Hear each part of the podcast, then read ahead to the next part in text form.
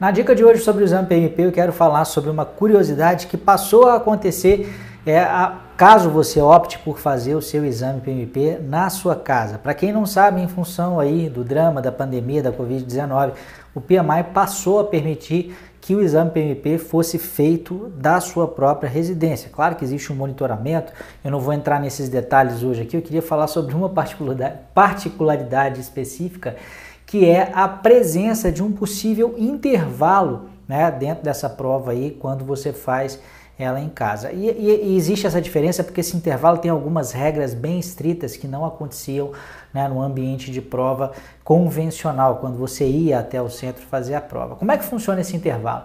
Esse intervalo ele pode ter até 10 minutos e ele vai acontecer quando você chegar à metade da prova. Não na metade temporal, duas horas, mas quando você chegar à centésima questão.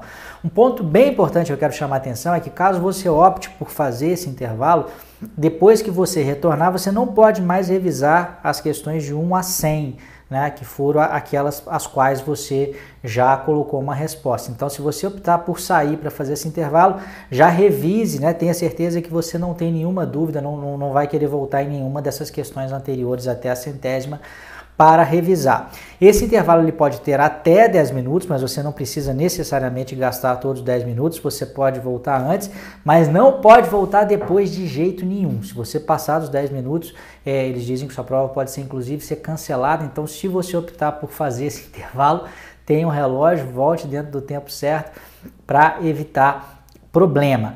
Um outro aspecto interessante também, comparando com intervalos possíveis que aconteciam antes no ambiente físico, em que você iria ir até o centro, é que é, esse intervalo não é descontado do seu tempo de prova. Então você continua com as quatro horas, mesmo que você opte por dar essa paradinha aí. Esse é um aspecto uh, interessante também. Eu acho que é uma, uma melhoria em relação à forma como era feita, feito antes, né? Pelo menos uma, uma vantagem nova aí para o candidato. Então, basicamente é isso. Queria falar desse intervalo, acontece na metade da prova, você não pode revisar questões pelas quais você já passou, porque senão você poderia ir lá, olhar uma, uma colinha fora da sala e, e revisar, né, mudar aquela questão, é, e você faz se quiser, ilimitado a 10 minutos. Acho que esses foram os pontos principais, espero que te ajude. Um grande abraço e até a próxima.